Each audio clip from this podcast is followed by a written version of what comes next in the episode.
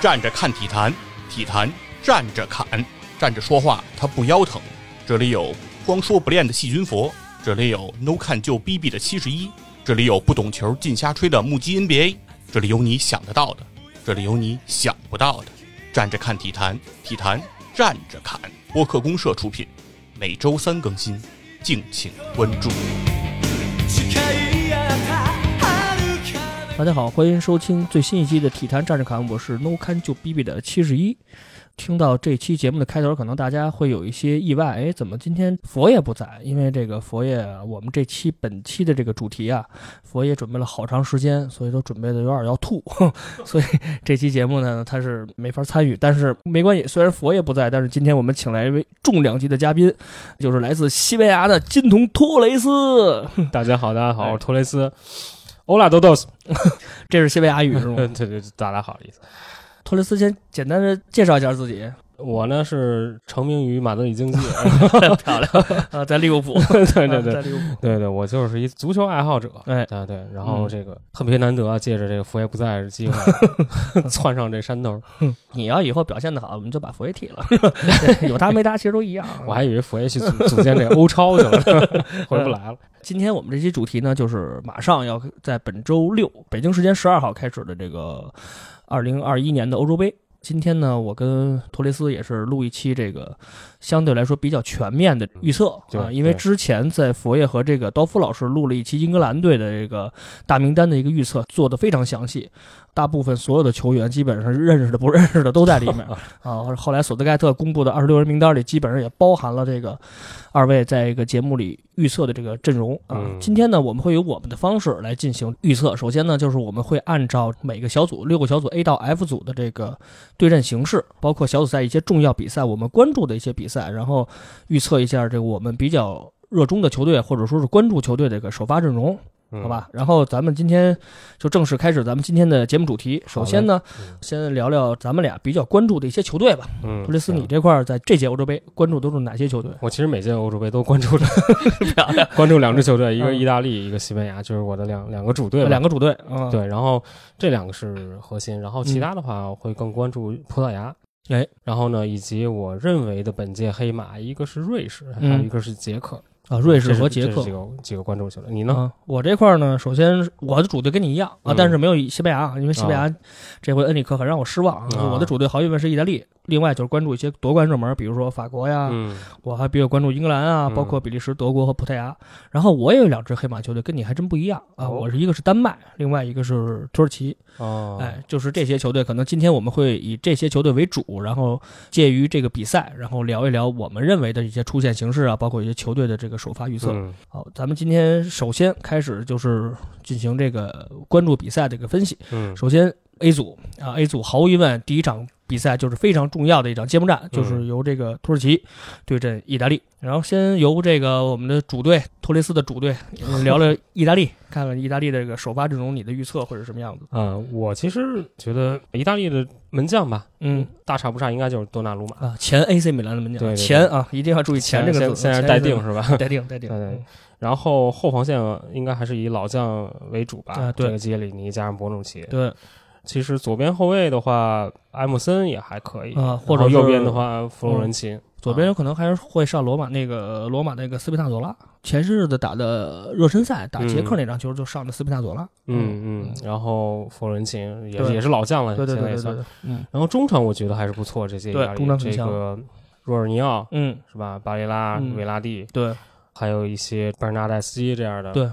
我觉得意意大利的这个中场其实相对前两年来讲是强多了，更成熟了一些，而且都是在这个豪门嘛，然后历经这个欧冠的洗礼，我觉得今年的这个意大利中场应该不太会被别人诟病。嗯，但锋线我觉得还是相对就是没那么腥味，没老问题，老问题。对对对，中锋肯定伊莫比莱嘛，对，然后这个两边因西涅加上这个小基耶萨，嗯，然后伊莫比莱替补贝洛蒂。这几年反正基本上就是基本就这样，从一六年开始，基本上就就这哥几个来回来去串，对，没什么新人。嗯，你觉得呢？有有什么会有可能变化的一些？就是意大利啊，这两年在曼奇尼的治下，状态非常火。嗯，尤其是这回这个欧预赛、欧洲杯的预选赛，十场全胜，进三十七个，丢了四个。嗯，所以说在他们本来就是非常强的防守之下呢，他们的进攻又有了非常好的起色。就像刚才托雷斯介绍的，就是他们的中场，嗯，切尔西的若尔尼奥，然后国米的巴雷拉加上那个大巴黎的维拉蒂，就这哥仨，对，就有攻有守，嗯。对吧？这就是若尔尼奥主守，嗯。巴雷拉是中场串联，包括这个维拉蒂他的这这个前场的组织嗯。都非常强。其实欧预赛啊，这意大利啊，他这小组偏弱啊，嗯除了意大利那哥几个都是剩下都属于扶不上墙的。嗯啊，所以说这个可参考值不多，但是今年三月份开始的这个世预赛，嗯意大利发挥也是非常出色。截止到目前是三战全胜，进六球未丢一球，三个二比零。嗯，所以说，其实，在曼奇尼之下，这届意大利其实被大家都看好。嗯但是我所担心的就是防线。嗯原来意大利的防线非常强，但是这回就像刚才托雷斯介绍的，上的是谁？基耶里尼和博努奇。嗯，这也是麦奇尼在这个大名单公布之前就公布的，只要这哥俩没问题能踢，嗯肯定就是他俩。嗯但是尤其是基耶里尼，下半赛季基本是没怎么正常打，对对对吧？包括博努奇打的也少，嗯所以说我认为会不会介于这两个人状态如果有问题的话，嗯那国米的小将这巴斯托尼会不会上？嗯巴斯托尼这这赛季国米夺冠嘛，时隔嗯十一年又拿到了意甲冠军，嗯巴斯托尼的表现也是被大家所认可。所以说会不会有一个变阵，这个不好说。但是四三三这个阵型肯定不会变，但是这些首发会不会有一些变化？然后就是二号公布了这个大名单的时候，嗯，我们大家都认为比较热门的这个大巴黎的小基恩，嗯这回没有带，对带的是第一名零零后小将萨索洛的这个拉斯帕图里。这名球员可能大家可能不太认识，但是拉斯帕多里上个赛季的意甲一共七个进了七个球，嗯虽然进球不多，但是他有五个球是面对豪门进的，嗯打罗马、打 AC 米兰。他其实这种豪门杀手的属性还是挺强的，包括队里这个队友萨索洛的这个贝拉尔迪，这都是豪门杀手。嗯所以说，我觉得这届意大利有可能就是像拉斯帕托里啊、贝拉尔迪这样，会不会是一个曼奇尼手下的骑兵，也未见得。嗯但是这个其实小组赛，我觉得好像其他对手并不是很强，所以我觉得意大利小组出现第一名应该问题还是不大的。嗯，对我认为我其实也非常看好意大利这次的机会啊，就是虽然这个腥味儿不足嘛，但是这嗯套阵容。包括这个打法，基本上磨合的还是比较成熟了。对，你看，其实没有什么高中锋，但是你、嗯你你数整个欧洲杯二十四强里，嗯除了波兰和丹麦，还真没有高纯高中锋，还真没有。然后伊莫比莱吧，其实说说实话，看他比赛不多，嗯 但是有玩游戏用的比较啊，对，对，所以对他还是非常有好感的。啊就伊莫比莱，他属于那种强点还是挺强，包括他有一些脚下护球，他在拉齐奥确实是能力挺强的，嗯对吧？而且嗯每个赛季他都稳定输出，年均差不多十多个进球，嗯小二十个进球也非常不错，嗯，状态很稳，所以我觉得这届意大利还是挺让我看好的，嗯毕竟他中场很强，没错没错，嗯我觉得反正有点儿有点零六年那感觉。啊，对，就是刚开始不非常好啊，对，但是那一套阵容基本上也磨合的差不多了。我觉对得这套阵容也磨合差不多。这届如果再不出成绩的话，估计又该换血了。对，因为基里尼和波努奇估计也就是最后一届大赛了。嗯啊，肯定不会再打了，嗯所以我说我估计这些老将们，像这个基里尼、博努奇这样，你包括维拉蒂、包括弗伦奇，嗯我估计就基本上也就是这一个大赛了。所以说，看看这个以老带新，呃嗯这一波人在曼奇尼之下能不能取得更好的成绩？哎，对，我觉得意大利也憋得太久了。对，从零六年啊，这一下就颓了这么多年啊。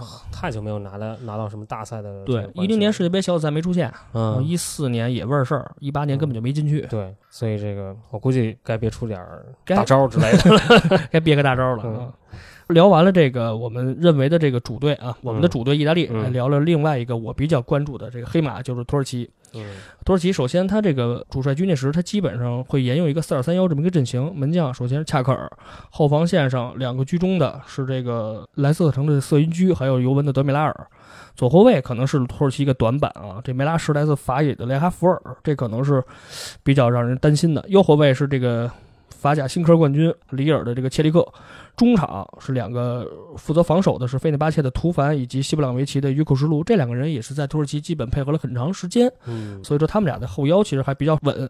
前腰毫无疑问是米兰前米兰的 恰乔王恰尔哈万卢啊，现在也是因为跟 AC 米兰续约问题差了一百五十万，嗯现在谈不拢。然后右边前卫呢，云奈尔；左边前卫是卡拉曼，中锋顶的是这个国安的旧将啊，现在在里尔风生水起的这伊尔马兹。嗯其实土耳其这阵容，大家可能看着腥味儿，也就是恰尔汗奥卢，嗯包括这个伊尔马兹，包括尤文的德米拉尔，咱们算比较认识。但是也就是这中轴线，土耳其中轴线真强，确实非常厉害。而且就像意大利一样，他们在欧洲杯预选赛十场就丢了仨，嗯，这看似比意大利这防线还让人放心。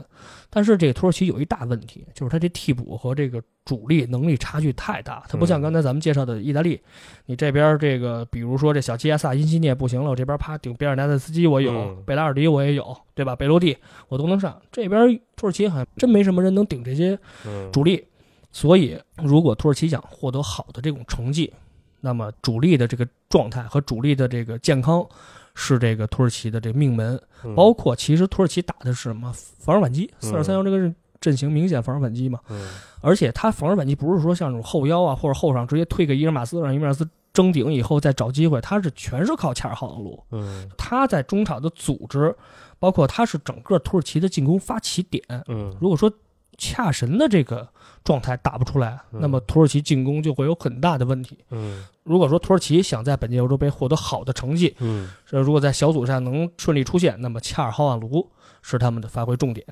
嗯。这个 A 组，咱们就捋的差不多了。嗯，啊。我想提一下瑞士啊，哎因为瑞士。这个虽然瑞士，你看他大名单其实没几个认识，嗯说白了我看了一遍也没几个认识，漂亮。但是我为为什么看好他呢？嗯。就是一稍微带点玄学啊，因为我觉得整个的瑞士的班底是以这个德甲为主的，哎，他这个德甲班底，然后它整体性应该比较好，它的嗯这个风格相对统一，统一。包括这几年瑞士队的表现来讲，甭管是世界杯还是欧洲杯吧，嗯，我觉得至少能够保证一个比较高概率的小组出线。对，小组出线还没什么问题。对，因为还有沙西里，啊，我觉得沙西里这个球员如果打好，因为像上届世世界杯的时候，他是和克罗地亚吧，嗯。基本上就一直厮杀到最后，嗯嗯所以我觉得他这支球队还是非常有潜力的。嗯然后我感觉是不是应该出现一个新的一个黑马？啊，嗯，我感觉这一年出现过的黑黑马，我觉得应该都不会再出现了。所以我就觉得像，我觉得是不是该轮到瑞士？啊，那么刚才介于托雷斯这么一分析，那你认为 A 组的这个出线形式嗯会是什么样？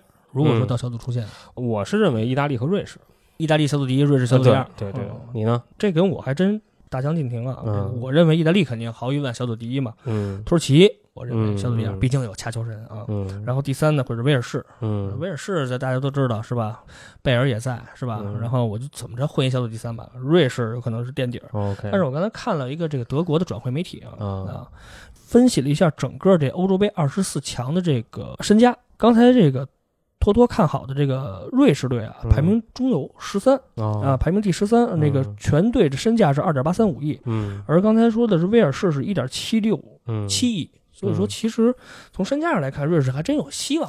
嗯土耳其呢？土耳其第几？土耳其应该是比较靠前靠前，嗯第十。土耳其第十，三点二五亿，然然后意大利是第六，七点六四，嗯，我觉得威尔士不看好，是因为这个上届冒头有点冒太狠了。冒太狠了。然后我觉得贝尔的状态也大不如前了，对，贝尔这赛季在热刺确实也不怎么样，这赛季应该也是踢完就该退了。不至于吧？我记得他好像有一条新闻是说的，嗯说他踢完欧洲杯有可能会这么退役。退役，嗯，不成来 AC 呗，反正我们也没人儿现在，反正我我是不太看好威尔士啊，我觉得嗯这个整个班体也就那样，就是就是威尔士是吧？对他应该不至于说连续两届都冒头。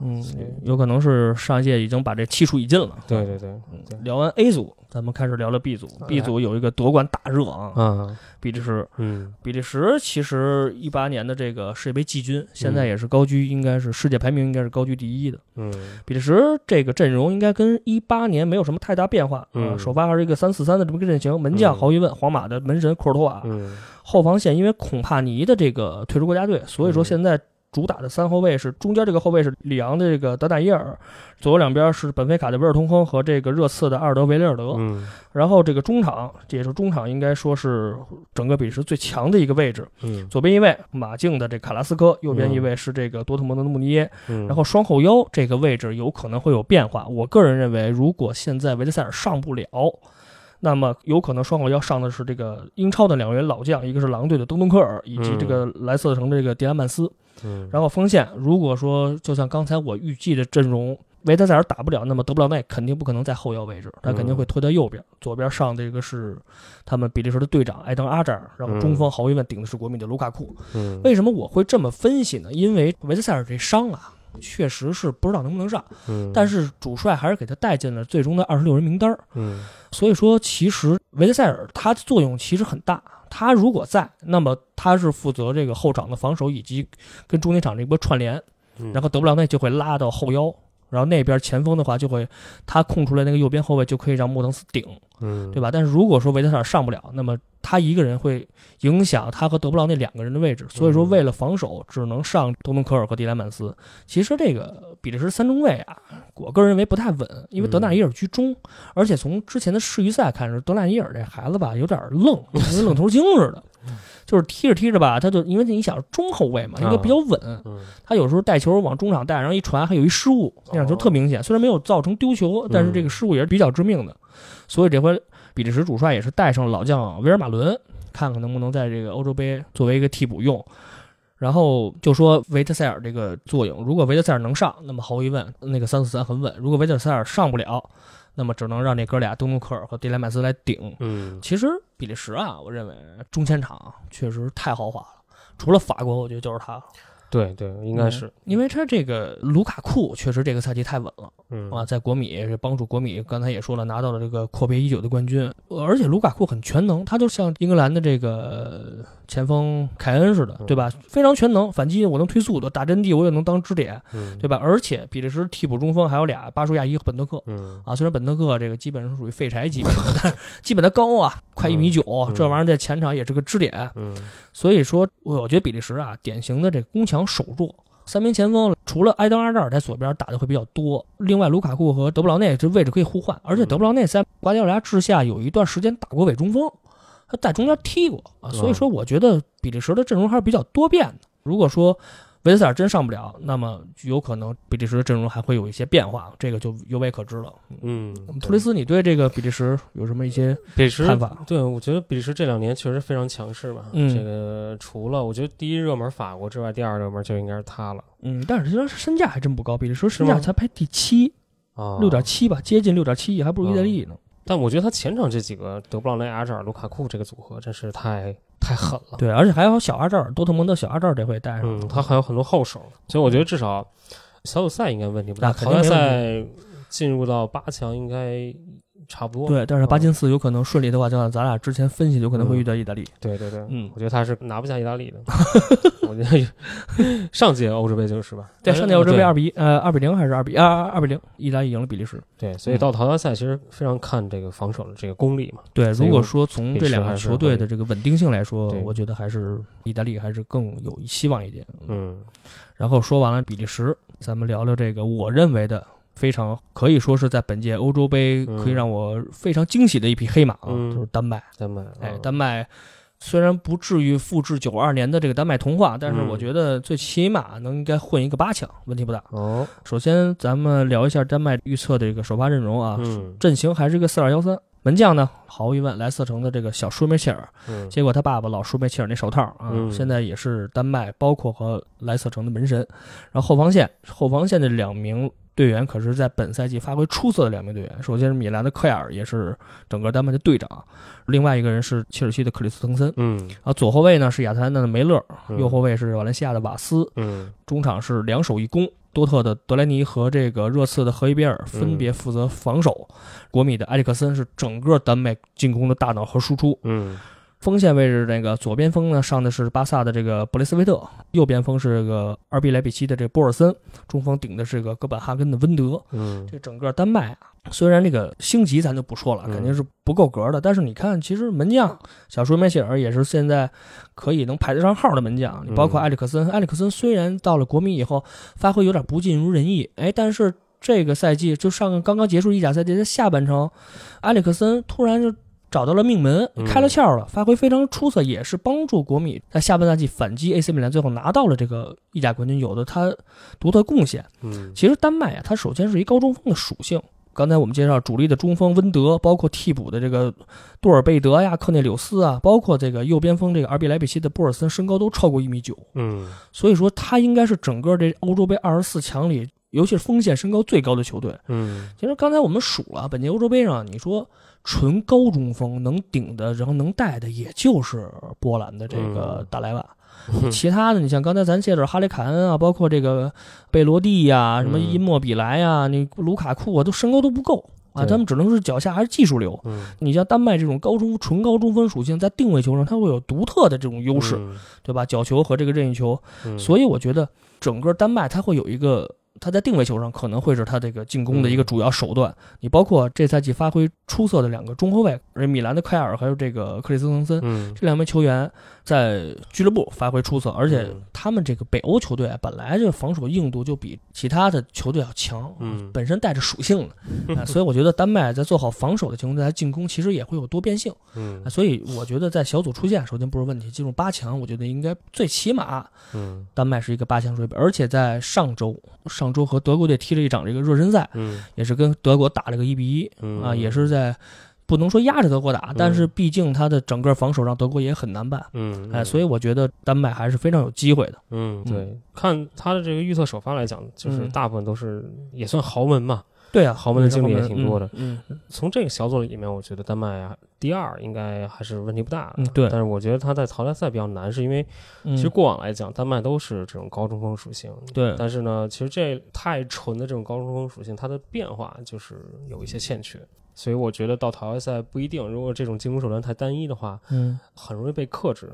就是有可能说，只要是遇到那种老牌的防守强队啊，你比如说像他他进攻的这个对这后手啊变化就多非常欠缺，嗯，所以说主要还得看埃里克森他在中场的组织，包括两个边锋，但两个边锋好像他。丹麦还真不如打两个边锋，他主要还是靠奥利克森在中间的组织。嗯，所以说以后就结合比赛，看看如果丹麦的到底能走多远。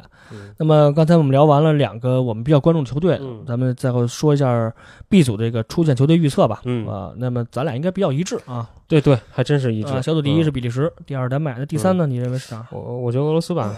而且我觉得俄罗斯还是很有机会以前四的这个第三名出，他会拿到一个进到淘汰赛。嗯，然后垫底这可能会芬兰啊。对对对，芬兰基本没有什么机会，也是第一次进入这个大赛，应该是。就而且我觉得不至于再出现上一次冰岛那样的一个。啊，对对，就是很 很会意外的那种。对对对，基本概率概率应该不会。尤其这个小组基本上因为。比利时、丹麦太稳，你要跟俄罗斯争，有可能这真争不过。嗯啊，所以我觉得这组的出现形势还是比较稳稳定的，也好猜的。嗯，俄罗斯我觉得还是有一定期待，是因为它基本上延续了这个上一届世界杯的这个主力阵容。对对对对对，没有什么变化。对，而且它的这个酒吧的状态一直还不错，而且基本上它都是以莫斯科火车头、这个迪纳摩还有泽尼特为主的这个班底啊，所以大家整套磨合应该还是不错。就是它的配合没有什么生疏性。对对对，嗯。所以说 B 组还是比较好猜的一个组，嗯，然后就到了 C 组，C 组，C 组是我是没有做预测，因为我觉得 C 组除了荷兰没有什么可做的，嗯，荷兰我也都不大认识，主要不不太关注这支成衣军团啊。那个突雷斯，你这块儿荷兰队其实我也不太熟，因为基本上没什么太大牌嗯，因为你们西班牙跟荷兰是有仇啊，不看的。对，然后我觉得就是荷兰队现在处在一个新老交替的比较困难的阶段，最到坑节那个阶段，对对。这种没有老将去顶着，然后新人又没有不太扶着上墙，感觉。就说主帅吧，我就觉得德波尔又是好，没看出有太大现场临场指挥的能力，嗯，比较嫩吧。所以我觉得这组会有一些，哎，这组会有些意外吗？哎，对我，我我大胆预测是乌克兰、奥地利前两名，荷荷兰第三。哟。对，这是我我我的预测。你还得给荷兰 留点脸，没让他在北马其顿后头啊？对你呢？你呃，这个我好，因为瘦死骆驼比马大，再次他能刺过乌克兰、奥地利是吧？我觉得荷兰小组第一还是问题不大，但是进了淘汰赛，有可能他就一轮游了，就废了。然后包括他和乌克兰可能命运都一样，基本就是小组赛出线以后一轮游。然后小组第三我给了奥地奥地利，奥地利其实今年状态包括阵容，还真不是说那种鱼腩球队。对，你要想说，如果说荷兰真是在这种状态下，没准还真是有可能还争一个小组第二，或者说真能把荷兰拉下马，也尤未见得。嗯啊，所以说这个组其实可能虽然我们说的不多啊，但这个组其实有可能是这整个欧洲杯这小组赛最混乱的一组。对对，谁都有可能上墙，谁都有可能拿到小组第一，是除了北马其顿啊，北马其顿比较稳啊。对，嗯，也不好说，没准他被被打俩，没准成为这个这二一年的这个冠军。新歌的冰岛，其实欧洲杯真容易出这种黑马球队。你看零四年的这个希腊，是啊，这希腊神话，对吧？你看这上届欧洲杯的这个冰岛，虽然冰岛只不过是一个是八强吧，八强啊，是已经是很不错，就是非常让傲人的战绩了。一下大家认识好多松，对，各种松啊，就是 全是点心，好多松啊。嗯，所以说今年估计北马其顿也没什么大，没 什么大希望。我这组呢，我给。乌克兰排第一，是因为我舍不金哥，舍舍不金哥给了一个这个情怀的一个分，而且我觉得乌克兰。我觉得他跟波兰有点像啊，就是被外界期待，但是一直没出来什么成绩。对对对对对，所以我我赌一下，今年哎，他没准能冒个头，冒个头，有可能他就是小组第一，奥地利小组第二，对，是吧？对，然后就把荷兰斩下马啊。对，但荷兰你就算是小组第三的话，他进入一个前四的小组第三，应该问题也不大啊。对，毕竟这整个这个小组的能力确实是比较弱。嗯嗯是。然后说完 C 组呢，哎，咱们就看看 D 组。哎，D 组我关注的比赛，毫无疑问是北京时间六月十三号晚上九点，就是整个小组赛最黄金的一个时间啊，是由英格兰对阵克罗地亚，也是这个一八年世界杯半决赛的重演。嗯，当时克罗地亚是二比一战胜英格兰啊，挺进了这个世界杯的决赛，创造了克罗地亚的历史。嗯。但是事过三年啊，这个两个队都有极大的变化。首先，我们聊聊这个英格兰。嗯，英格兰之前因为这个佛爷和这个刀夫老师啊，已经录了详细的，如果大家听过节目的啊，很详细的这个。不光是首发，他预测的整个大名单，嗯。啊，比索斯盖特那个名单多多了，嗯，整个说的也非常详细，所以说我整个阵容这块呢，我就不大赘述了，嗯，因为毕竟这个阵容和这个首发应该是比较稳定的啊。但是这个二号啊，索斯盖特呀，公布了整个二十六人最终大名单，非常意外，嗯，本赛季下半赛季在这个西汉姆联涅槃重生的林皇他没带上。带了四个右后卫，嗯，之前可能被人诟病比较多的啊，这个阿德罗就是这个利物浦的右后卫阿德罗也带上了，结果阿德罗不争气，在上周打这个热身赛的时候废了，给自己来六到八周的一伤势，有可能不知道截止到我们今天录节目的时候，索斯盖特还没有把这个林皇给最后招进国家队，因为他现在差一个人，嗯啊，他最后招不招林皇现在还犹未可知，嗯，曼联的这个本赛季的一个。发挥不错的年轻人格林伍德，因为有伤，所以没带上。嗯，所以说，英格兰的阵容啊，可能说还是比较稳。毕竟这些人经过一八年世界杯的锤炼啊，在三年以后，这帮人都有了一个一个这个阶段性的成长。嗯，其实我觉得英格兰啊，他的那个年轻化做的真不错。你看这帮人一捋吧，没什么这个过三十岁的。马奎尔这都二十多岁，正当打最容易出成绩的时候。如果说你非要说英格兰的短板，我觉得还是门将。嗯，皮克福德这赛季确实在埃文顿发挥的，只能说凑合，中规中矩。嗯，但是你要说跟那帮门神诺伊尔什么的，他唐多纳鲁马这个，你确实比不了。嗯，但是。他后防包括中场强大的中场和包括锋线，这哈利凯恩这赛季的状态又那么火，所以我觉得这个瑕不掩瑜啊。我觉得这个皮克福德的位置其实不是说特，因为本来英格兰的门将就咱们看球那会儿就西曼这本来就是一大黄油手，英格兰的首首先就是黄油手的门将属性啊。只要皮克福德不犯大错误，我觉得基本上英格兰队还是我觉得还真值得我期待。我觉得至少英格兰队这回还是个四强名额。对，反正。我觉得这个英格兰反正比上届世界杯更成熟了一点，对，没错没错，所以他今年还是很有可能冒头出成绩的，嗯嗯。然后我这组呢，那就说说克罗地亚，哎啊好，克罗地亚这个，因为它与一八年会有很大的一些差别，对，有有一系列的老将就纷纷离开国家队，嗯，好多人。曼朱啊，拉基蒂奇啊，这这个斯特里尼奇与这个门将苏巴西奇都都走了，对，都都都。那他其实整体的这个实力会有一个大幅的这个明显的下滑吧？我觉得，没错。再加上这个主力莫德里奇，他岁数又大了好几岁，大三岁啊。对，所以我我是非常不看好克罗地亚今年的这个状态。嗯，当然也大概说一下，就是可能的这个预测阵容吧。门将利瓦科维奇，对，呃，这萨格勒布的，然后后防线中后卫维达，嗯。洛夫伦左后卫是福尔萨利科，右后卫巴里西奇，后腰呢就是莫德里奇坐镇，嗯，布罗佐维奇，国米的布罗佐维奇，对对，嗯，然后在前面的三前卫，嗯，科瓦契奇，呃，这个佩里西奇，布雷卡洛以及中锋呃克拉马里奇，对，这名都够绕嘴的，对，啊，这就是这个克罗地亚的阵容啊，就是各种奇啊，奇奇怪怪的各种奇啊，对对，其实就像刚才托雷斯介绍的，就是。双后腰是克罗地亚的属性，莫德里奇搭这个布罗佐维奇。上个赛季就上个大赛，就一八年世界杯的时候，搭档是莫德里奇配上这个拉基蒂奇，一个巴萨的，一个皇马的。那拉基蒂奇那会儿和莫德里奇都是职业生涯最巅峰的那两那那那几年，所以说他俩真是能帮助克罗地亚队拿到这个世界杯的亚军，高光时刻。但是随着莫德里奇这个那个拉基蒂的退出，然后莫德里奇又年长了三岁，包括这个他旁边现在搭的国米的布罗佐维奇的都。是岁数挺大的了，嗯，哎，所以说他他现在这套阵容的话，能打成什么样嗯，能发挥成什么样，还真是犹未可知。我觉得还真是挺让人这个难分辨的。嗯，因为这个主帅达里奇啊，嗯，虽然已经早早的这个公布大名单，但是其实新老交替是克罗地亚就面对着一个很严重的问题。嗯啊，如果说欧洲杯上就有可能话会视对手情况不同，可能打一个四二三幺，或者打一个四三三进行切换。嗯，如果是四二三幺的话啊，这前腰可能是。这个莫斯科中央陆军那个弗拉基奇以及这个亚特兰大的帕沙利奇，这俩可能选一个，嗯啊，但是如果说打刚才是我们说的四三三这种阵型的话啊，就是卡瓦西奇、切尔西的毫无疑问是首选，嗯。啊，所以说这个。克罗地亚呢，其实他还是要以后腰，整个还后腰就莫德里奇和布罗佐维奇为主进行进攻，因为他前锋少了曼朱以后吧，他前锋的能力其实挺受影响的，对吧？他前锋这克拉马里奇在霍芬海姆虽然打的不错，但是没有什么大赛的经验啊，他有可能哎，真是有可能在临场发挥会有些问题。但是好在左边锋佩里西奇，这个状态还是比较稳。嗯，但是这个又 刚才我们说的又过了三年，指不定现在都成什么样了，没人老都跑不动了，是吧？过小姐都废了，是吧？然后还有一场球，我们觉得应该稍微关注一下啊，就是这个第三轮，英格兰对捷克。嗯，这是欧预赛上英格兰队整个欧洲杯预赛唯一一场输球就输了捷克，嗯，一比二。但是其实没有什么参考价值啊，因为之前那个他们俩首回合交锋的是英格兰菜的捷克一五比零，嗯，啊，所以我觉得这场比赛有可能是英格兰队。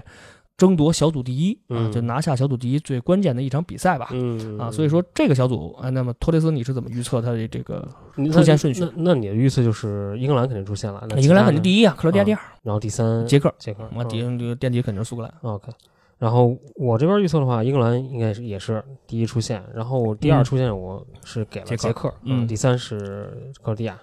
虽然我觉得克罗地亚今年可能有点悬，但我还是给了一个情感上的一个支持。所以克罗地亚应该还是能以比较好的一个第三名进入到淘汰赛。嗯，对吧？淘汰赛问题不大啊。对，我是觉得，因为捷克和克罗地亚这种中东欧球队吧，互相之间都非常熟悉。对，整个捷克还是比较年轻化的，然后它是一个上升的一个状态，然后克罗地亚是一个下降，所以我感觉，我猜想可能在这两个职业对话上，捷克会占优。嗯，捷克可能会占优。对，然后最后一轮这个英格兰与捷克其实是争夺小组第一的一个比赛。对，那但是英格兰对捷克有个争夺小组，但是如果说捷克和克罗地亚那场球，那么从你这个角度来说也很关键。对对对。啊，如果说谁赢了，谁有可能就保稳了小组第二。对，这么一个状态。如果说打平，那么还真是只能拿苏格兰去 看谁能打小组第三了，是吧？嗯嗯。其实这个 D 组还是一个强弱分明比较明显的一组啊，英格兰肯定是一枝独秀，但是像刚才我我说我我是个人更看好克克罗地亚一点，因为毕竟瘦死骆驼比马大，他，就是再弱有可能他面对捷克和苏格兰还是呃问题不大的，而且捷克吧。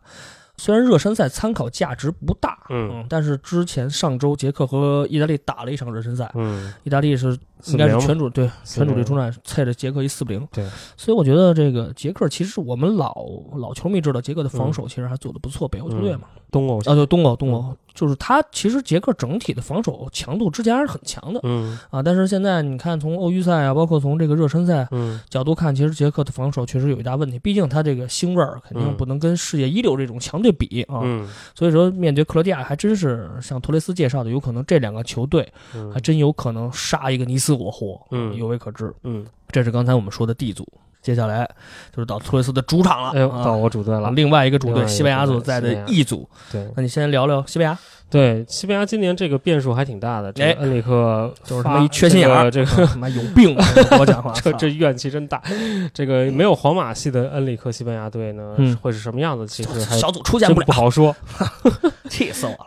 而且其实这套阵容吧，其实恩里克带着这几年，就是或者说从。上次欧洲杯，西班牙拿了冠军之后，这几年西班牙就是一直非常动荡，对，是处于一个非常混乱的一个状态。对，新人上不来啊，就没什么，真没什么人，对，就没什么能跟这帮人比的了。对对对，这肯定档次上没法跟那啊，对对对，那一代比了，那黄金一代比不了。但是从整体上来讲，我看他这个阵容来讲，我觉得西班牙队今年还是很有希望的。啊，很有希望吗？对，是因为我觉得。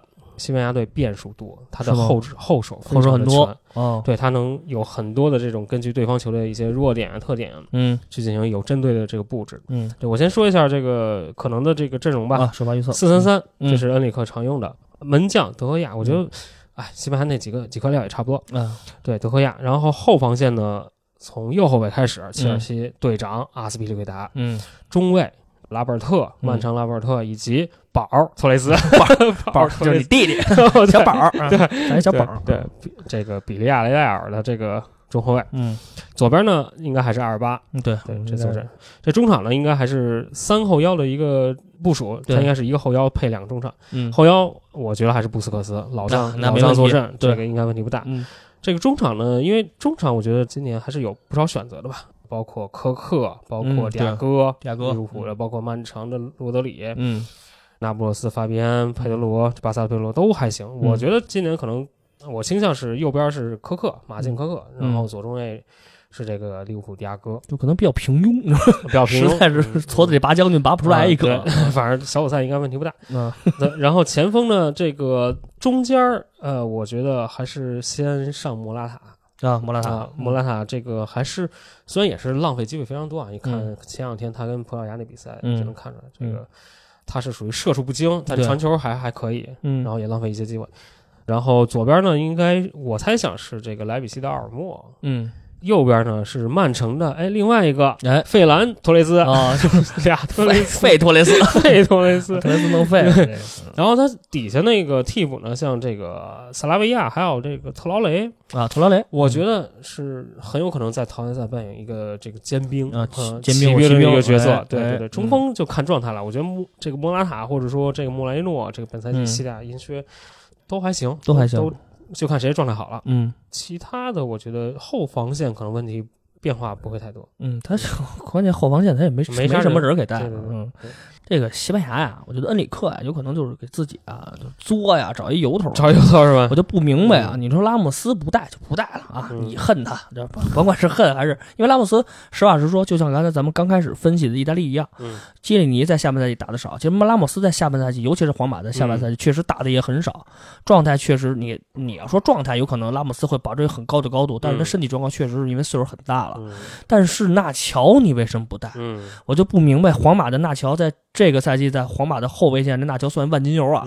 我顶过中后卫，我打右后卫打的也非常好，为什么就不带着？我咱也不知道恩里克是真是巴萨死忠，就恨疯了皇马的人了，就不带。因为你说咱这么说啊，这种大赛其实看的是什么？首先人员状态肯定是第一，但是老将这种更衣室的精神属性，毫无疑问也是非常重要的一环。因为拉莫斯就算是他不在场上，他在场下他能控制住更衣室的这帮人，他能让西班牙进行一个非常团结的这么一个。状态，嗯，这是在大赛，尤其是像是西班牙啊，像这种强队、一线强队非常重要的一点。所以恩里克这回，你说你没带就不带的吧？你说那二十六人名单 您凑不出来，还少带俩，还少带俩。记者问他人，恩里克说我就带二十四，我够手。我操，你这 就这么横，你可受你可是受得了？所以说这个西班牙，你这么分析，有可能是吧？小组出线肯定还是问题不大啊。之后反正我我也不是特别看好西班牙啊。其实这个西班牙他是身价还真不低。对，那整个二十四强里排第四啊，九点一五，仅次于这个英法德这三个特别厉害的这个球队。其实我觉得，就像刚才托雷斯介绍的，那克可能会还有一些变手。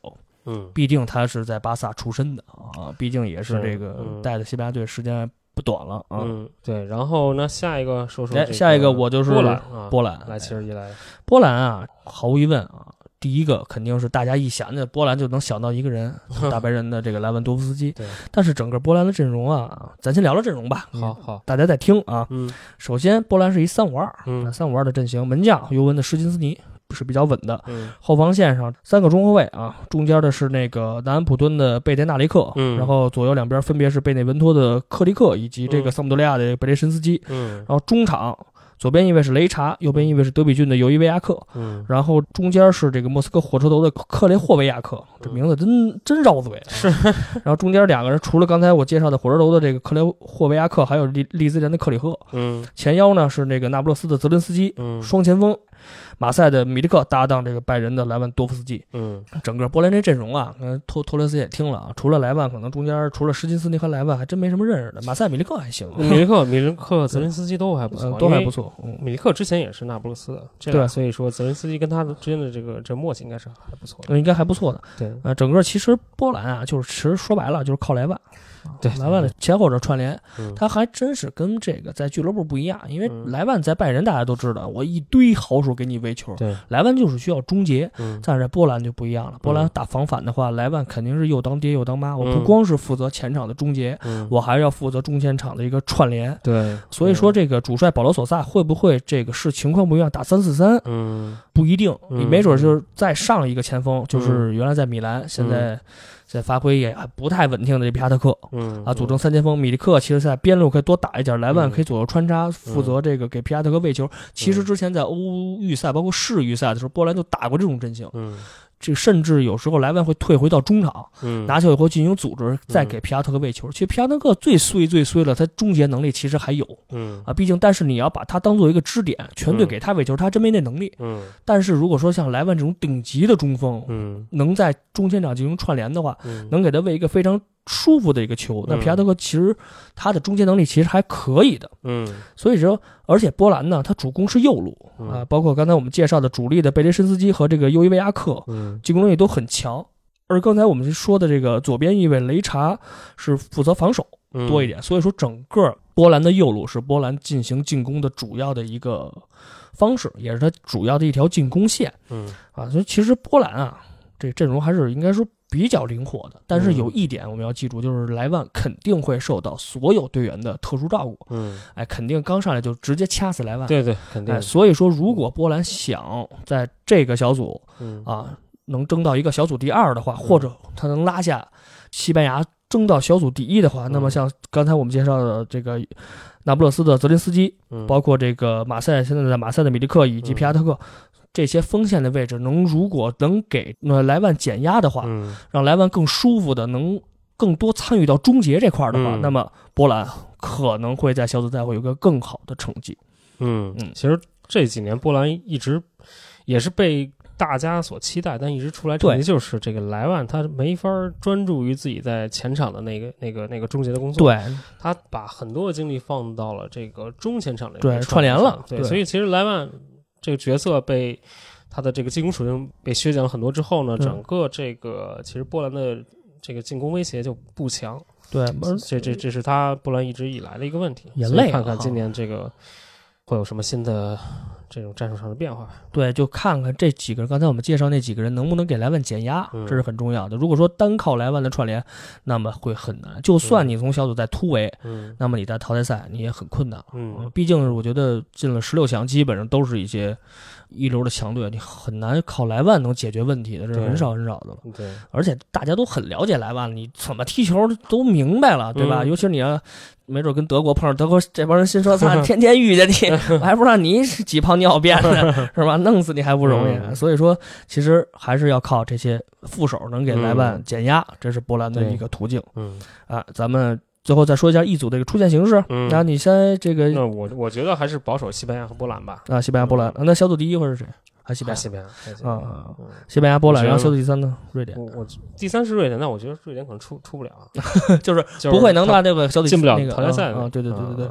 嗯我跟你一样，就是西班牙和波兰应该是小组第一和第二。嗯但是，如果说嗯，波兰和西班牙要遇见打平，甚至如果波兰取胜，呢还真不好说。但是我觉得还是西班牙更稳妥一点吧。嗯啊，毕竟整个的实力确实是凌驾于这小组其他三支球队之上，嗯所以一组其实状态也就这样啊嗯。波兰和西班牙问题不大。嗯然后就是我们重中之重啊，整个这届欧洲杯最出名的死亡之组，嗯，这可以去排这个整个历史上的死亡之组。能绝对排得上号，就是死亡中的死亡，这就嗯基本没有活路了。嗯刚才我们说了啊，就是嗯片头时我们说了，就是我们是按照比赛的这种关注度进行的这个分析。刚才我们说了，我们关注的一些比赛的可能小组赛第二轮啊，嗯。或者第三轮某一场比赛，但是这个组所有的场次比赛 都是要我们关注的，因为这三个球队太强了。嗯。首先，我们还真是特别介绍着这个小组的形式，三个队：法国、德国、葡萄牙，嗯，然后最后一个是可能没有什么机会，肯定没有机会的匈牙利。嗯。咱先先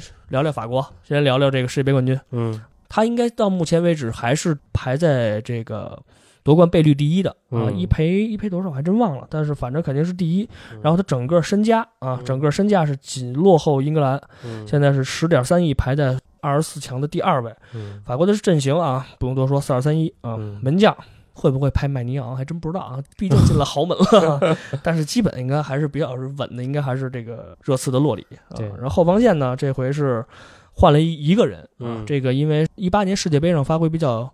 稳定的这个乌姆蒂蒂，这回是因为状态下滑的很严重，所以用大巴黎的金彭贝来顶。但是这哥俩的状态都一样啊，我觉得水平都一样，黑又硬，对 对对，没什么对，没什么脑子，就是 傻冲愣撞型的啊。然后旁边搭的是这个皇马的瓦拉内，左后卫啊，拜仁的埃尔南德斯啊，右后卫是拜仁的帕瓦尔，双后腰呢，哇，双后腰这后腰太他妈强了，一防一攻，切尔西坎特搭上这个曼联的博格巴，对，然后前腰啊，巴萨的这个格里斯曼，嗯，左边前卫拜仁的科曼，右边。前卫是世界第一的姆巴佩，中锋可能我个人认为没准会顶本泽马。嗯，吉鲁确实踢的比本泽马要少，但是本泽马也是时隔五年，接近五年再回到法国国家队。对，所以是吉鲁还是是本泽马还真不好说，只能看个德尚的临时的安排。嗯，听听这个主力阵容啊，这个托雷斯分析分析这法国，基本上我觉得。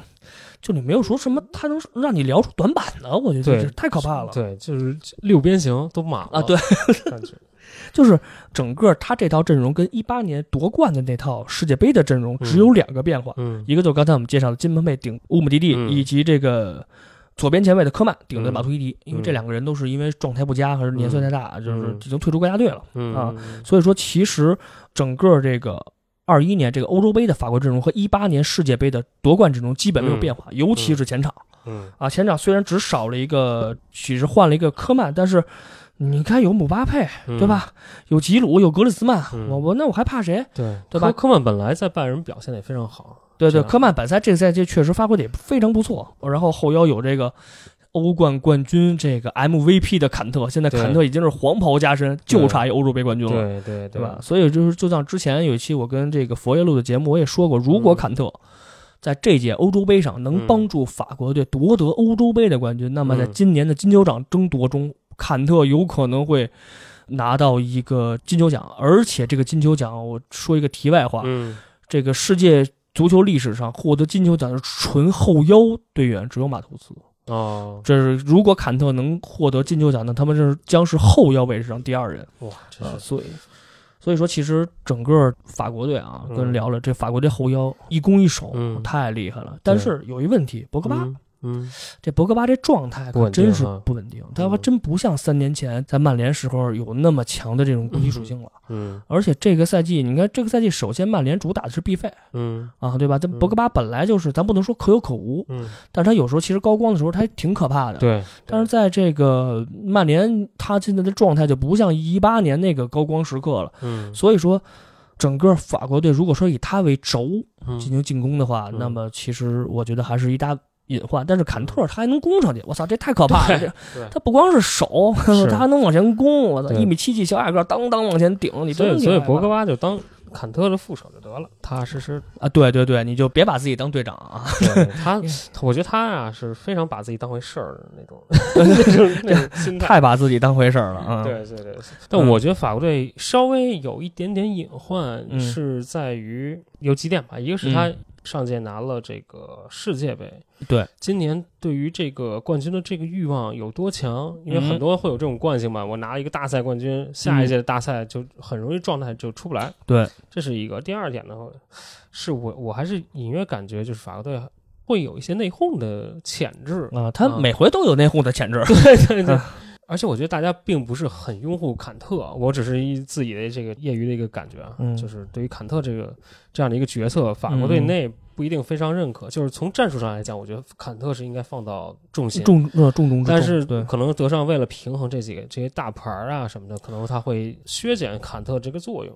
对，当然这只是我自己的猜想了。嗯，其实确实是坎特，他是人生励志的一个特别好的代表。他不像是像博格巴呀，不像是姆巴佩这种含着金钥匙出生的，一一出来大家一知道身价好近一个亿。对，坎特真是从底层。特别低级联赛一路摸爬滚打到莱斯特城，然后才在这个蓝湖奇迹上证明了自己，然后才迈入了切尔西这种豪门球队。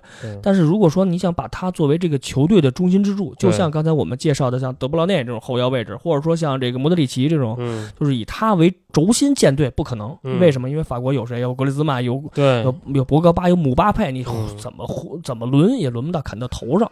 对，就这论资排辈儿可能会是一个一个潜在的一个风险吧。对，但是整个其实法国队中前场其实还是要靠姆巴佩的速度和身体优势。其实我们很明显能看得出来，一八年世界杯上夺冠的时候，尤其是法国打阿根廷那场，嗯，绝对就是姆巴佩一脚大脚往前，姆巴佩往前一冲的，阿根廷的后卫你想蹬都蹬不住，这就 没辙，拿你没办法。而且经过了三年的锤炼，姆巴佩现在也很年轻，对他现在还是这种在人生就是在这个整个竞技状态非常巅峰的时候，所以说整个法国的进攻还是姆巴佩、格里兹马这两个点毫无疑问的啊。这你要想控制，还真魏建德能控制得住，是对吧？所以说这个优势太大啊，优优优势太大，尤尤其是在这个组里。对，然后哎，聊完法国，法国你还有什么想想补充的吗？没有了。法国这个既然聊聊完了，咱就聊聊第二德国。德国其实德国呀。我觉得没什么太多争议性啊。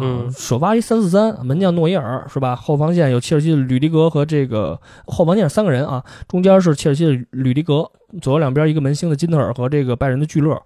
双后腰中场两个非常让人放心的这个球员，分别是皇马的托尼克罗斯以及拜仁的基米希。左边顶的是拜仁的萨内，右边是这个莱比锡红牛的这个克罗斯托勒曼。然后锋线右边是拜仁的格纳布里，然后另外两个前锋可能就。站位不是特别明显了，嗯。啊，一个京多安和哈弗茨这两个人可能都有可能套边和居中，嗯，因为这个京多安在今年一月份曼城瓜迪奥拉治下，曼城让他也打过中锋，嗯，所以说这个京多安和这个哈弗茨的位置怎么换还真不见得，但是有一点就是哈弗茨这个点，也就是说正应的是德国队中锋的位置上，在上周我们刚才介绍那场这个和丹麦的友谊赛里，就是热身赛吧，上的是托马斯穆勒，哦。因为哈弗茨，刚才我跟托托也是在节目之前聊了聊，哈弗茨没有大赛经验，嗯，维尔纳又基本是废物。基本上就可能是这种小组赛最后一轮什么的，没有什么重要性的让他上场。切尔西巴坎布，对，所以说这个托马斯穆勒还是很重要的。虽然托马斯穆勒也是有一段时间没打这个德国国家队了，所以说这回勒夫为什么招上他，和包括他和胡梅尔斯为什么给这俩招出来，所以说其实也是能看得出来，勒夫对于这个可能对于现在首发的不太放心。而且上周对丹麦那场友谊赛，胡梅尔斯和穆勒都是首发，嗯，所以说有可能在欧洲杯上也可能用到胡梅尔斯和穆勒，所以说他其实整个德国的阵容变化，嗯，其实还是很大的。就像这克罗斯托曼的位置，他就比较灵活，嗯，首先左边萨内肯定往上扑，他在拜仁就这么往上扑，他肯定不守，所以克罗斯托曼肯定精力就在右路的防守，嗯，而且他一米九的身高，对定位球上，哎，甭管是防守还是进攻，都可能成为德国队一个支点，嗯，所以如果。为了求稳，因为这个小组太激烈了，嗯，对吧？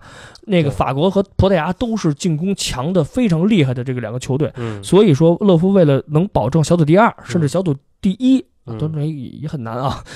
他为了能保证小组出线，会不会把霍姆斯顶上来打一四四四三三？嗯嗯，啊，这可能会不会是一个变阵？这也犹未可知。虽然德国队近几个大赛，我不能说近几个大赛，近一段时间吧，都是打三四三为主。但是为了这个死亡之组的求稳，他会不会撤把霍梅尔斯顶上来打一个四四三三？嗯，这样也犹未可知。嗯啊，其实这个德国呀，说了半天啊，托雷斯，你看德国这块，你还有什么想补充的一些东西？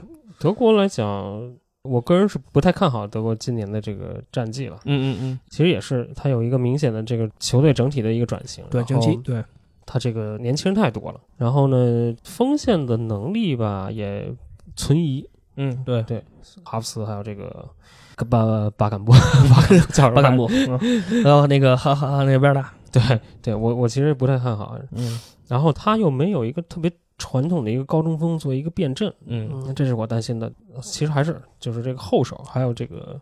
这个临场的针对性这一块儿可能会相对差一点。对，就是就是刚才说的，就是他前锋线啊，就是因为两个边儿，嗯，其实还行，嗯啊，尤其是这个右边这格达布里，这在拜仁这两个赛季，简直就是拜仁的大腿级别的存在。而且京多安在曼城也是一下激活，就是直接关键了，一下激活了京多安所有属性，嗯，想怎么干怎么干。但是就中锋这个位置，原来德国队一直是中锋是非常强的一点，嗯，但现在就像刚才介绍的，对吧？哈弗茨没经验。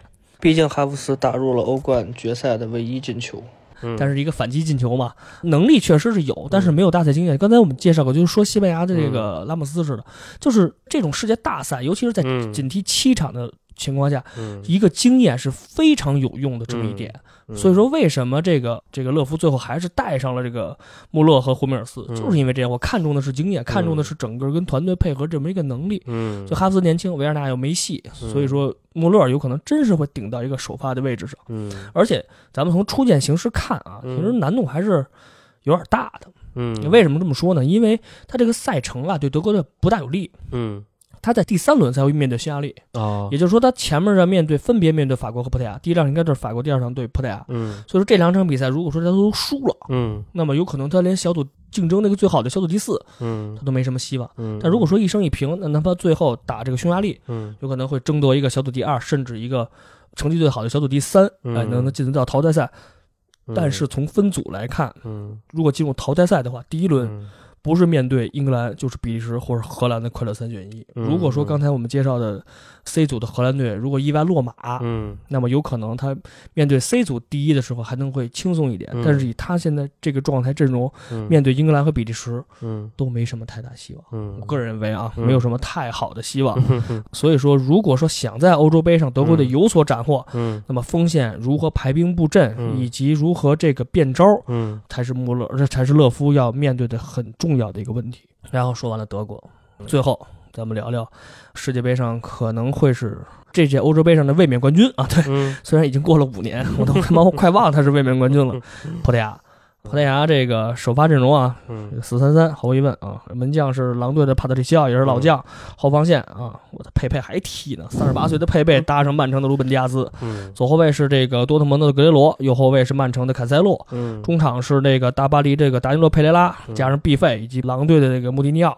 锋线啊，左边 C 罗，右边菲利克斯，中间是贝尔纳，这 B 席啊，曼城的贝尔纳多席尔瓦。啊，其实这个听完阵容啊，中前场。就非常，就除了法国啊，我个人认为除了法国就是他，太强大了，我就没法，就是真没法形容这种强大。但是其实有一个很大的问题，就是 C 罗的位置。嗯嗯，因为上周打这个热身赛的时候，就是对西班牙，上周末打西班牙那场热身赛的时候，菲利克斯上了，打在右边，所以说 C 罗 C 罗是顶在中间，左边上了这个若塔。嗯，这个若塔其实也是非常稳的一个首发，应该，但是面对于这个不同的对手，可能 C 罗会打左边的时候，那若塔肯定会下来。嗯，但是这场热身赛呢，嗯，菲利克斯顶的是。右边，但是他上半场基本打一个伪前腰，一个前腰这么位置，但发挥很一般。嗯，如果说菲利克斯本来这赛季在马竞的状态呢，就不大好啊，就是可有可无，不能说可有可无，反正也是有今儿没明儿这么一个水平线。所以说，如果说看到这个目前这个球员竞技状态，有可能左边会打弱塔，然后 C 罗如果顶到中间的话，那么右边会不会上这个这赛季在法兰克福发挥出色的这个 A 系？嗯，啊，安安德烈席尔瓦其实也犹未可知，因为他前锋确实是太强了，就是。说他就是随便拿一个变招，这上去就是主力首发级别的，这个你没法弄。嗯，而且这个经过五年啊，这个 C 罗竞技状态还是能保持到如此高光，其实也是非常让人意外的。而且这届是这届欧洲杯不出意外，应该是 C 罗最后一届的这个欧洲杯，甚至可能是最后一届的世界大赛。嗯，所以说。这届欧洲杯的葡萄牙，嗯，会不会给这个神一样的 C 罗一个很好的这个结果？嗯，也犹未可知。嗯啊，对，葡萄牙其实从上届意外拿了欧洲杯之后，意外这俩字说特好。对，我我觉得其实从 C 罗来讲，他其实已经算功德圆满了，圆满了。虽然自己没上，对对。埃德尔说：“他大哥你不上，小弟帮你绝压呢，给法国给弄死了。”对对对。然后我觉得他有几个潜在的一个风险，就是。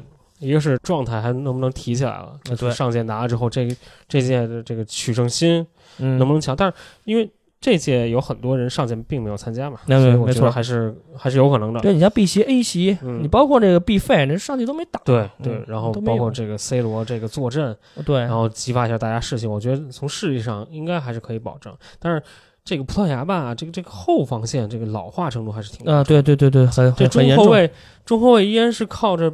佩佩以及这个中超旧将丰特来支撑，这这是还是挺有瘾。中后卫有可能上，应该大意不出大意外，应该是这个的罗本迪亚斯，因为他罗本迪亚斯太稳了。但是佩佩，我就记得啊，十多年前的这个葡萄牙主力阵就是有 佩佩，对对对，从皇马到波尔图就没离开过佩佩，我就不知道为什么，难道葡萄牙就真提不上人来了啊？有可能真出不来，但全淤到这个前场了。而且这个门将帕特里西奥也三十多了，对也岁数很大，基本上三十五六、三十六七的样子了。嗯。他其实后卫还真有一个后卫，嗯。门德斯，门德斯太有又太年轻，嗯。根本就可能肯定是没有世界大赛经验，所以说你面对法国、德国这样的嗯。咔咔一冲，可能就冲傻了你了、嗯。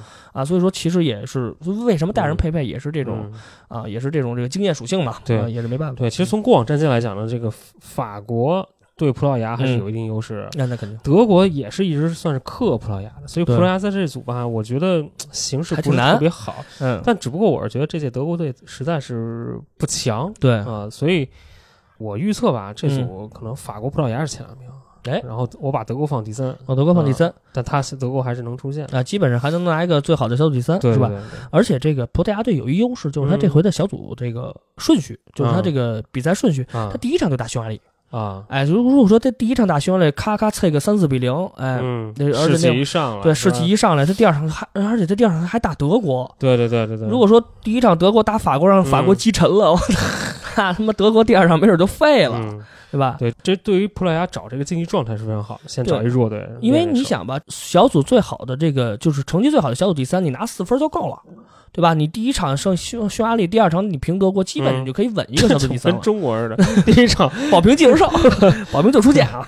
嗯，其实我觉得葡萄牙从这回的这个他的这个这个比赛顺序来说，是对他非常有利的。当然，法国这这法国你，你踢谁都无所谓啊。但是嗯对葡萄牙来说，葡萄牙如果说在打法国之前能拿到嗯。四分甚至六分，嗯。那么他就像托雷斯介绍的，嗯。他小组第二就稳了。嗯，我输你德国输法国几个无所谓了，嗯。反正我拿到小组第二了。嗯。反正我觉得这个葡萄牙，如果说是你要说是复制去年是上个上届奇迹，肯定是不可能嗯。啊。但是我觉得一个八强啊，问题还是不大，问题还是不大。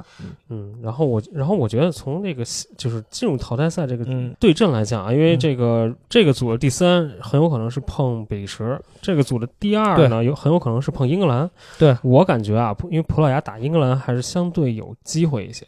因因为过往的我印象中有一些战绩来讲，其实他还是有优势的。对他的这个葡萄牙对葡萄牙的？这这这这这这个技战术者打法还挺克英格兰这种嗯稍微粗糙一点的。打比利时不好说了，所以我觉得他可能会在小组赛小组赛会发力的非常早。嗯嗯，也就是说，你预测的是这个法国小组第一，毫无疑问。然后对西葡萄牙有可能是小组第二，啊然后德国会争一个这个成绩最好的小组第三。那匈牙利就是基本没有什么希望啊，啊，对对对，没别跑了没想过这队的。我们都不知道有这个队。我在我们认为里这个 F 组就是三支三支球队啊。你觉得呢？我跟你其实还不一样啊，嗯我觉得法国毫无疑问小组第一，但是嗯德国，嗯毕竟还是比较稳，毕竟这嗯勒夫带这么多年，嗯对吧？德国这条阵容虽然可能锋线稍有不足，但是嗯毕竟还有哈弗茨和托马斯穆勒，嗯我觉得他就是如果说有变化，就是因为他的这个出场顺序，他比赛顺序确实太不利了，他前面分别要面对法国和葡萄牙。嗯。如果说他真是在第一场就被法国击沉的话，嗯。那么他第二场面对葡萄牙，他的嗯压力会陡增。嗯。但是葡萄牙就无所谓了，嗯，你看这个 C 罗心中他见嗯。C 罗是属于那种见着他妈的这个强队就搂不住火，他不是算怂队。你看一八年世界杯，咱们一边语音着看着这场比赛，西班牙对葡萄牙，对吧嗯？C 罗一个人进了仨呀！我操，最后他太厉害妈补时阶段、快补时阶段那任意球踢完了以后，我操，咱都惊了，这嗯哪有这这是这是人吗？这怎么他妈搞的？这嗯什么玩意儿？这是啊！所以说，如果说按照这个出场顺序，有可能德国还真有可能踢到小组第三，所以我嗯可能在这点预测跟托雷斯是一致的。嗯，法国第一，葡萄牙第二，嗯然后德国小组第三。嗯然后咱们说完了这个小组赛整个阶段，也是捋了捋咱们关注的一些球队的这个预测首发。嗯嗯，然后咱们第二部分，咱们就是要大胆的预测一下啊哎，大胆预测一下。准备打基于这个十六进八，咱们再分分析分析，嗯哎，最后的四强嗯会是谁？然后嗯最后冠军归属会是谁？好，咱好好再分析分析，咱盘盘道儿啊。好好盘盘道。你先这个十六进八，你这有没有一些？我对我名单儿我对我这预测了一个啊有一个对阵图嘛，然后直接说八强是吧？啊，直接说八强也是，说说说十六强，说十六强。十六进八的比赛，你可以预测一个结果都可以，对，无所谓。我觉得收就对阵来讲啊，嗯，这个比利时会打德国，也就是说他是比利时小组第一，然后德国第三，德国第三那个个情况下，比利时啊打德国，嗯，比利时应该会晋级，然后预定一个八强的名额。对，然后呢，这边呢，意大利嗯。会拿自己的小组第一，然后打另外那个组的小组第二。C 组的小组第二，哎我预测那个组是奥地利，啊，所以我觉得意大利应该会拿下奥地利，然后会跟比利时争夺一个半决赛名额。哦，那这个对。意大利对比利时这场比赛可太太漂亮了。对，嗯。然后再再往下捋啊，再往下这个捋，嗯。法国这个拿小组第一，然后去打俄罗斯。嗯。俄罗斯我是预测第三嘛，嗯嗯，他是那个组第三，所以应该还是法国晋级。哦，啊。然后呢，这边呢，我会觉得呃，就英格兰那组，哎，嗯。是英格兰那组嘛？就是捷克会拿小组第二，嗯，然后那他会碰西班牙那组的小组第二，那嗯就是波兰。波兰对，所以我觉得捷克打波兰，我还是想赌一把。哎，嗯。我因为我是把捷克放到一个黑马位置，哦。所以我觉得他会把波兰淘汰，啊，他会跟法国争夺一个四强名额吗？四强名额。哦。对，然后另外那边呢，嗯。西班牙拿小组第一，嗯。去碰荷兰那组的第三，然后我把嗯。荷兰放到第三，我我觉得荷兰会对一零年世界杯的重演啊对，啊，嗯，但我觉得应该还是西班牙能晋级西班。牙应该问题不大。嗯然后呢是英格兰那组第一呢去打法国那组第二，然后我觉得是葡萄牙，那就英格兰打葡萄牙。英葡大战了。对，嗯英葡大战，我觉得葡萄牙晋级，那就哦那边就是双牙嗯会争夺一个半决赛。嗯嗯，然后呢，乌克兰，乌克兰就是荷兰那组了，嗯，我是把乌克兰放到小组第一了。小组第一了，然后他去哦碰英格兰那那组的第三嗯是克罗地亚，克罗地亚，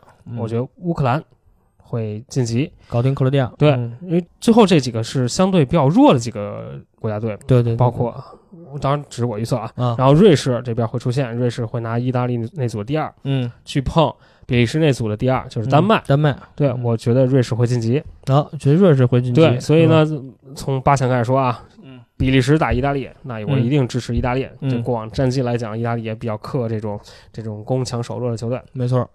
然后那边呢，法国打捷克，嗯，我大胆预测捷克晋级。不要命了，这把脸都丢家了，是吧 就彻底不要脸，撕破脸不了。要脸了，豁出去了。嗯反正这个也也不花钱。然后那边呢，葡萄牙跟西班牙争夺半决赛，我觉得啊双牙葡萄牙晋级。啊，然后这边又是一黑马的对决了，嗯乌克兰打瑞士，嗯，我大胆预测舍甫琴科晋级。所以半决赛会非常的这个搞笑强，强的对比，胡说八道。两个传统强队对两个黑马，意大利哦打捷克，葡萄牙打乌克兰，所以决赛意大利打葡萄牙，最后我们家意大利拿冠军，曼奇尼听着你的分析得他妈美死。太乐了。曼奇尼心说：“我操，这不是给我演的吗？这不就是？”其实刚才听听完图雷斯刚才分析的啊，并不是说以搞笑的这么一个模式，因为是这样啊，就是另外四个小组的，另外呃六个小组的最好的成绩最好的四个小组第三嗯。是犹未可知的。嗯。啊，不知道是谁，有可能嗯刚才我们说的死亡之组的葡萄牙甚至德国，他有可能打不到成绩最好的小组第三，对。有可能他就他就在小组赛阶段他就拉马了。对对对。啊，所以说这个其实刚才托雷斯分析的也可能是一个非常有可能发生的这么一个前提、嗯对。啊，所以说曼奇尼可能会听到这期节目的时候很高兴，说我操，还有还有这么他妈分析的，我操，太棒了，我们很轻松了，东方神秘力量支持他。啊、然后其实在这块儿呢，我跟托雷斯其实分析的也差不多，八强我预测是这个，就是刚才是按照托雷斯那个顺序来的啊。嗯法国可能会面对克罗地亚，哦嗯，然后比利时还是和意大利，啊，但是我猜还比利时还有可能进去，因为毕竟哦意大利从星上来跟比利时确实差着级别嗯啊。然后另外一场下半区这两场比赛呢，会是这个死亡之组的小组第三，啊。就是也是德国或葡萄牙中的一支会嗯。面对这个我所看好的黑马丹麦。哦，但是这个最后晋级呢，也还应该是这个强队晋级，有可能是嗯。德国或葡萄牙会打到这个四强，然后嗯最边呃最后一个下半区最后一场是西班牙嗯。面对英格兰和这个葡萄牙的胜者。如果说就像托雷斯分析的英葡大战嗯。啊、但是我认为英格兰还是会那个能晋级到最起码是一个八强名额。嗯。然后面对西班牙，嗯。那么以现在这两个球队的竞技状态，包括这两个球队的这么一个嗯。呃能力水平来说，因为嗯。毕竟现在英格兰毫无疑问是排在这个全二十四支球队这第一的。嗯。啊，其实他整个身家应该是十三多亿欧嗯。啊，所以说我觉得从整个能力来上来说，英格兰还是会能拿下西班牙，争夺一个呃最起码是一个四强名额。嗯。所以我认为的这个四强就有有可能可能就找曼奇尼不高兴了，曼奇尼说他妈这怎么他妈跟我 操我冠军变成八强了，我操，嗯，反正我认为的四强啊，法国、嗯。比利时可能会有葡萄牙，然后以英格兰四支球队，哦最后传统强队都是。对，最后是法国会淘汰比利时，然后嗯。英格兰淘汰葡萄牙，最后英法大战。嚯啊，最后还是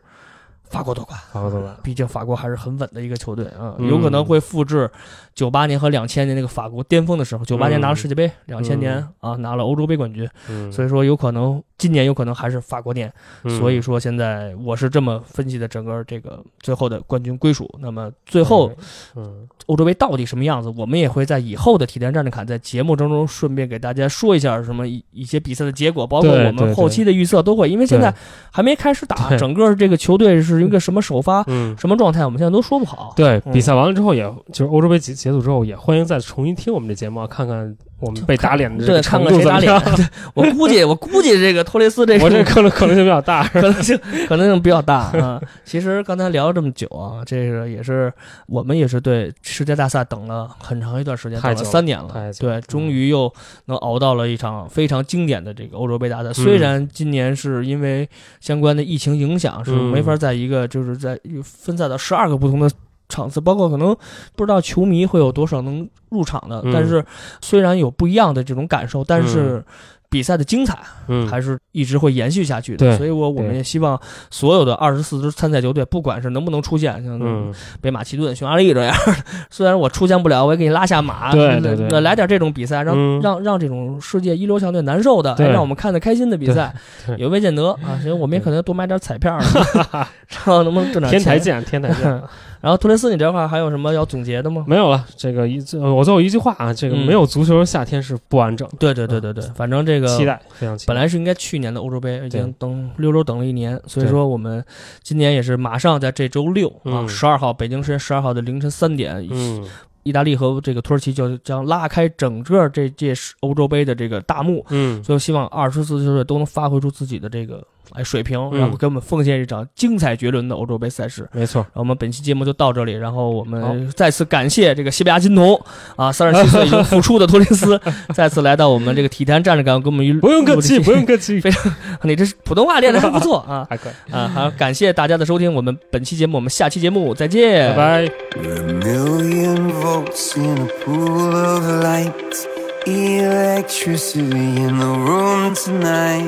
Born from fire, sparks flying from the sun.